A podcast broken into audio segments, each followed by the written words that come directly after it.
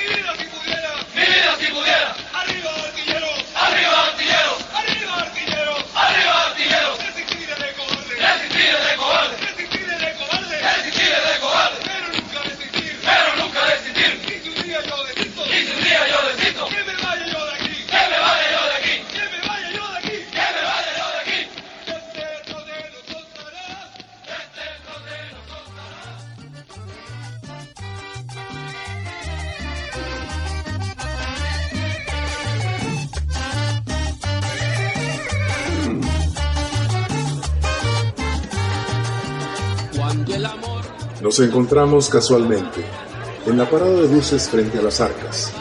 Él maniobraba de salida, yo de entrada. ¿Qué hiciste con mis cosas, cabrón? Le pregunté cuando ya nos habíamos sentado y pedido sendas cervezas. Bruno andaba asustadísimo. Todo había caído en el taller. No solo había perdido mi Honda, sino que él tampoco podía utilizar su Mitsubishi porque los archivos estaban en manos de la policía y resultaba difícil saber hasta dónde había cantado Néstor y sus ayudantes. ¿Y qué hacía mi carro en ese taller? Tuvo que desmontar mi casa. Yo le había dejado dinero para dos rentas y la situación no estaba como para andar pidiendo créditos. Lo que me quería decir era que en el taller de Néstor también estaban guardados mis muebles y aparatos eléctricos y, lo que era aún peor, mis fusiles y granadas. Estas armas eran las que habían sido mostradas por la policía a los reporteros como evidencia de que se trataba de una banda peligrosísima. En ese momento, Herminio se acercó a nuestra mesa. Al fin lo encontraste, me dijo. Le pregunté si no había visto a Saúl. Para nada, respondió. Y mencionó que ese asunto del taller de autos probados estaba comenzando a tirar mierda con regadera, según le habían confiado sus contactos en la policía, y que si nosotros habíamos tenido algo que ver con eso, más nos valía desaparecer por un rato. Comprendí que no era un consejo, sino una advertencia que los detectives ya estaban detrás de nuestros huesos, quizás en esa misma cervecería. Una vez que el niño nos dejó solos, le dije a Bruno que nos fuéramos de inmediato. Había sido una equivocación meter mis cosas al taller de Néstor, pero si todo estaba ya perdido, no había nada que hacer. Que mejor cada quien se las ingeniera para esconderse y sobrevivir. Debíamos mantener contacto dos veces por semana en la piragua, pues Herminio y su cervecería me daban mala espina. Regresé a la casa de mi primo Alfredo. Yo había abandonado el país ante la posibilidad de que descubriera mi participación en la eliminación del comandante Milton. Y ahora la policía comenzaba a acercarme por los autos que le conseguíamos a Néstor. Ya no me sentiría seguro ni en casa de Alfredo. No podía confiar, como antes, en aquellos que mantuvieran contacto con la policía. Un cuerpo dirigido por civiles e infiltrado por los terroristas. Me quedaba un poco del dinero ganado en Guatemala, una cuenta de ahorros que había abierto antes de irme y un aparatito automático. De allá, de donde el coronel Castillo decidí conseguir una habitación lejos de las zonas donde había operado anteriormente.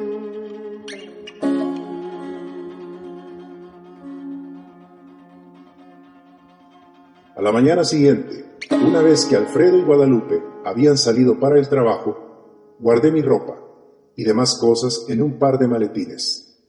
Me acomodé en la cintura el aparatito automático le dejé una nota a Alfredo en la que le daba las gracias y le comunicaba que regresaría en un par de semanas. Y partí.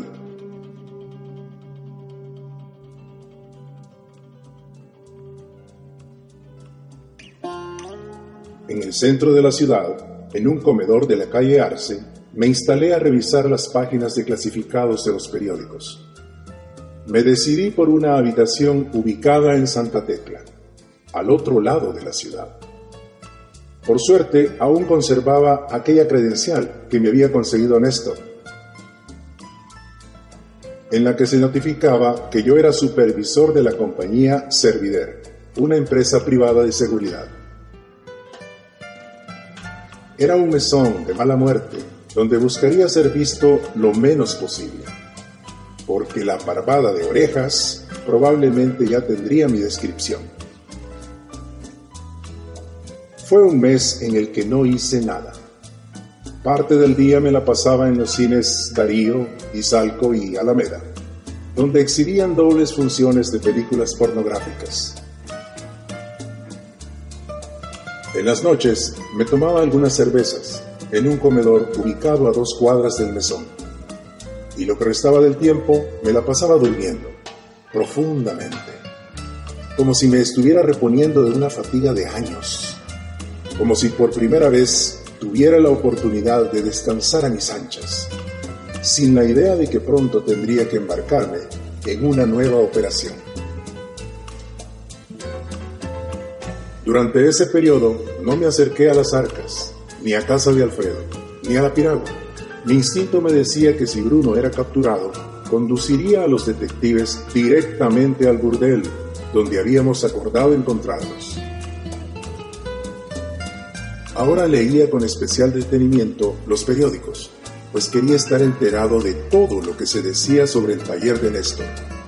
El hecho se convirtió en la principal noticia durante una semana. Los periodistas nos llamaban la banda de los coyotes, debido a que al supuesto jefe de la banda le decían el coyote. Un tipo al que yo jamás había visto, hasta que un día apareció en la primera plana de los periódicos, recién capturado, junto a su hijo, en una lujosa casa de la colonia Escalón, donde encontraron autos robados. Creí reconocer un BMW y armas. Resultaba que el tipo tenía vínculos políticos, por lo que el caso se complicaba. No me hubiera extrañado encontrarme de pronto con mi foto y mi nombre en letras de imprenta. Razón de más para permanecer en mi retiro hasta que la situación se enfriara.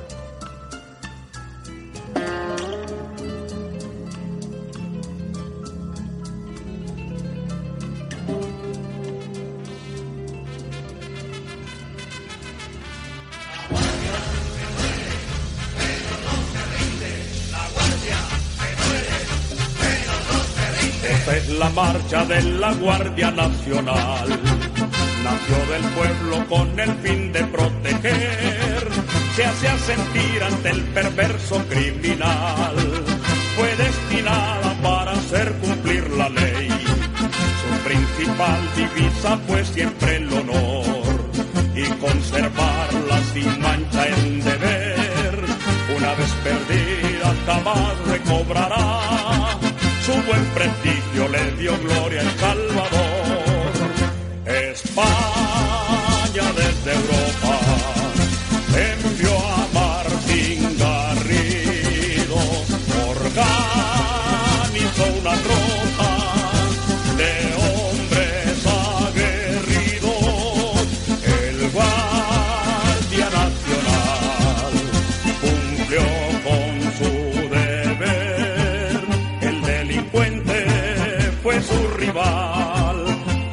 seguía con la ley. Compañía, atención, de frente,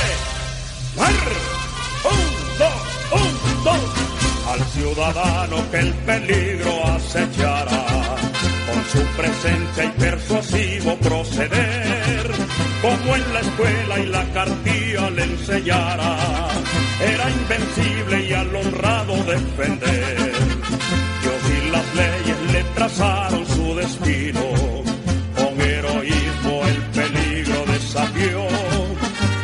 Noche y día aparecía en los caminos.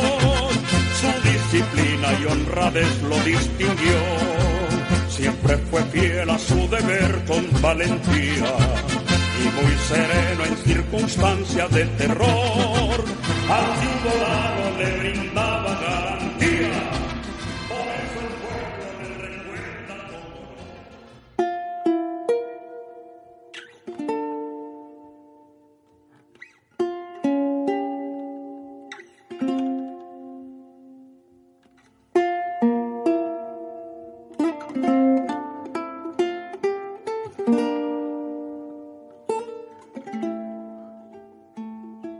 Semanas después, cuando ya no se hablaba de la banda de los coyotes, decidí darme una vuelta por la cervecería de Herminio, con mucho cuidado, porque podía estar sujeta a vigilancia por los detectives que andaban tras mis huesos.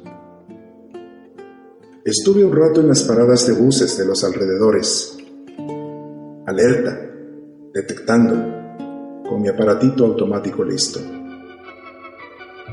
pero me pareció que podía entrar, tomarme una cerveza, sondear a Herminio y luego desaparecer rápidamente. Y así actué. Herminio se acercó a mi mesa, sonriente, como si nada hubiese sucedido, a preguntarme qué me había hecho en las últimas semanas, si había regresado a Los Ángeles. Dijo que tampoco Bruno había aparecido y Saúl andaba buscándolos. Le pregunté si alguien aparte de Saúl había preguntado por mí. Respondió que no. Y a la siguiente noche, temprano, me acerqué a la piragua, con igual recelo, a esperar a Bruno, en la mesa más escondida, al fondo del patio, desde donde saldría por la parte trasera del burdel en caso de que fuera una cenada. Vilma estaba a mi lado preguntando de nuevo sobre mi vida, bebiendo su Coca-Cola, segura de que Bruno aparecería en cualquier momento, porque él así se lo había asegurado. Tres días atrás, cuando llegó con Saúl buscándome, preocupado por mi desaparición, dejándome el mensaje de que ahora estaría ahí a la hora acordada. Los vi entrar, ansiosos, alzando sus cabezas en mi busca. Tenía la automática lista entre mis muslos. Vinieron hacia mi mesa. Le ordené a Vilma que desapareciera. No me puse de pie. Les dije que se sentaran, tranquilos, a beber una cerveza, para que me contaran cómo estaban las cosas, qué se traían entre manos. Bruno me informó que la investigación en torno al taller de Néstor se había movido hacia arriba, hacia las cabezas, para desactivar el círculo que apoyaba al coyote. Según le habían contado sus confidentes en la policía, y que las pistas que conducían hacia nosotros no eran ya una prioridad. Saúl comentó que probablemente el mayor Linares había tenido que ver en eso. No sabía de qué manera. Pero lo cierto era que el jefe le había pedido localizarnos porque teníamos que reactivar la unidad operativa de inmediato. No me gustaba la idea de encontrarme con el mayor Linares y tener que explicarle por qué me había regresado de Guatemala sin su autorización. Pero tampoco me hacía gracia seguir viviendo a salto de mata, escondido en aquel cuchitril la mayor parte del tiempo y a punto de que se me acabara el dinero. Les propuse que nos fuéramos de la piragua. Ese sitio aún me daba desconfianza. Vilma me vio pasar con desprecio. Saúl manejaba una pickup Nissan de doble cabina, polarizada. Explicó que ese era el nuevo auto que nos había asignado el mayor Linares. Pregunté si ya sabían cuál sería la misión. Aún no, dijo Saúl. Salimos de Soyapango, cruzamos el centro de la ciudad y enfilamos hacia la zona sur hasta que alcanzamos un ranchón ubicado en la salida al aeropuerto. Durante el trayecto, Saúl me preguntó cómo me había ido por Guatemala, a qué me había dedicado, si no me había tenido que despachar a ningún chapín. Le contesté que me había ido bien, aunque solo había estado en el monte, y les mostré mi nuevo aparatito automático.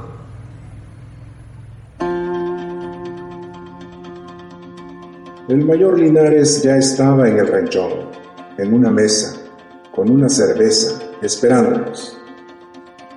Al fin te encontraron, Robocop, me saludó. Nos sentamos. Dijo que Bruno y yo habíamos estado cerquita de ser devanados. ¿Cómo se nos pudo ocurrir trabajar para la banda del coyote? Había sido una animalada. Debimos haberle contado, sobre todo cuando estábamos participando en una operación delicadísima como la del comandante Milton. Y yo, agregó señalándome, no podía haber metido más las patas. Al regresarme de Guatemala en el peor momento, sin dar las gracias ni despedirme de mi jefe, una verdadera indisciplina. ¿Qué putas me pasaba? ¿Qué mierdas me creía? ¿Dónde estaba mi sentido del deber? Le sostuve la mirada, pero no hallé qué responder.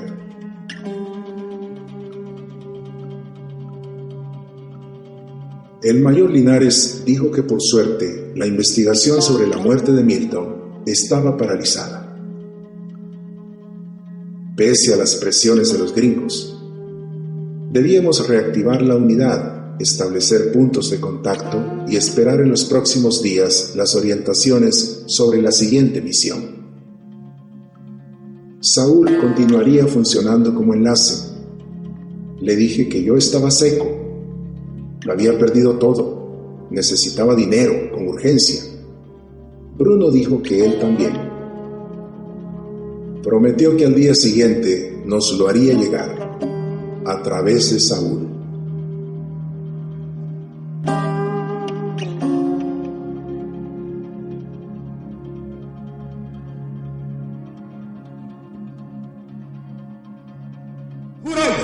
Por vuestro honor militar sostener la integridad del territorio, defender el pabellón nacional como la insignia sagrada de la patria.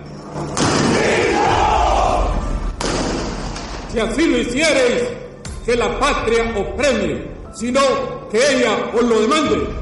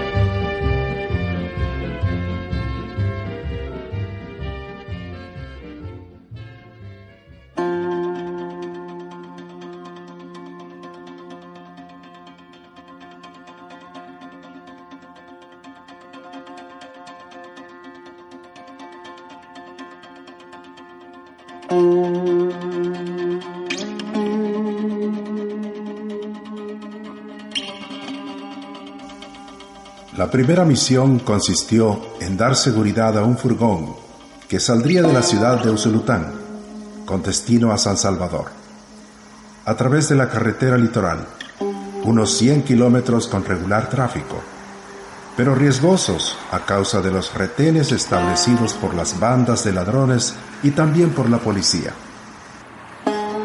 Tuvimos acceso a dos autos, la pickup Nissan y un Toyota Corolla, tres fusiles AK-47 y dos aparatos de radiocomunicación. Saúl viajó en el Toyota, unos 100 metros adelante del furgón. En tanto que Bruno y yo íbamos en la pickup a igual distancia detrás. Nuestra responsabilidad era escoltarlo hasta el estadio Flor Blanca.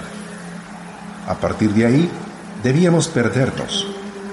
Si encontrábamos un retén de ladrones en la carretera, teníamos que aniquilarlos. Pero si la policía detenía el furgón, el conductor y su ayudante resolverían la situación. El operativo salió limpio, sin contratiempos. Me hubiera gustado algo de acción para desentumecerme. Durante el trayecto, Bruno especuló sobre las posibles mercancías que el mayor Linares transportaba en ese armatoste. En la segunda misión hubo trampa. No hicimos seguimiento ni comprobamos información, sino que de un momento a otro se me ordenó que operara y tuve que usar mi propia pistola. Estábamos estacionados frente a la casa del objetivo.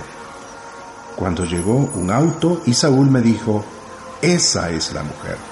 Anda, metela a la casa y la rematás. Son las órdenes del mayor. La sorprendí en la cochera. Venía con sus dos pequeñas hijas. Creyó que era un asalto. Me entregó las llaves del auto y me pidió que no les hiciera daño. Les ordené que entraran a la casa. Ella me dijo que podía llevarme lo que quisiera, que por favor no las fuera a maltratar. Estábamos en la sala. Le disparé una vez en el pecho y luego le di el tiro de gracia.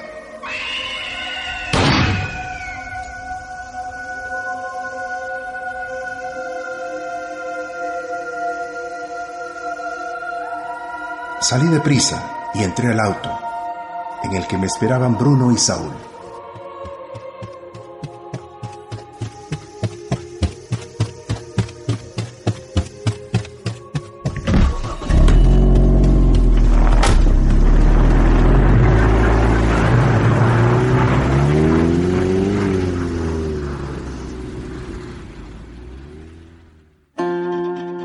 La muerte de esa mujer levantó más alboroto que el caso del comandante Milton, o que las capturas de Néstor y del Coyote.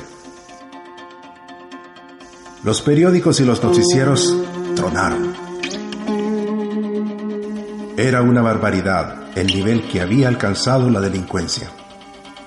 ¿Cómo era posible que se hubiera asesinado a una mujer de buena familia frente a sus pequeñas hijas de manera tan infame? El gobierno debía de convertir este crimen en un test que demostrara su firme decisión de erradicar la criminalidad. Al tercer día, después del operativo, Bruno me propuso que lleváramos a cabo una acción rápida para conseguir más dinero, porque seguramente el mayor Linares pronto nos ordenaría desaparecer. Gracias a una conocida, Bruno sabía de una agencia de viajes en la que se manejaba bastante efectivo y que permanecía sin seguridad propia ni alarma, ubicada en un centro comercial de fácil acceso en la carretera hacia Santa Tecla. Decidimos operar de inmediato, esa misma tarde. Conseguimos un auto media hora antes. Entramos intempestivamente a la agencia. Obligamos a los empleados y a los pocos clientes a tirarse al suelo. Bruno se quedó cerca de la entrada, vigilando, y yo fui hacia el fondo, a donde el gerente, quien temblaba, balbuceante, y se tardaba un mundo en abrir la caja fuerte. No me gustó la forma como me miraba. Tomé el dinero y le disparé en la sien. Bruno se despachó a una empleada que permanecía en el suelo. Era quien me había suministrado la información sobre la agencia. Me explicó cuando íbamos en el auto. Conseguimos dinero para salir de cualquier apuro.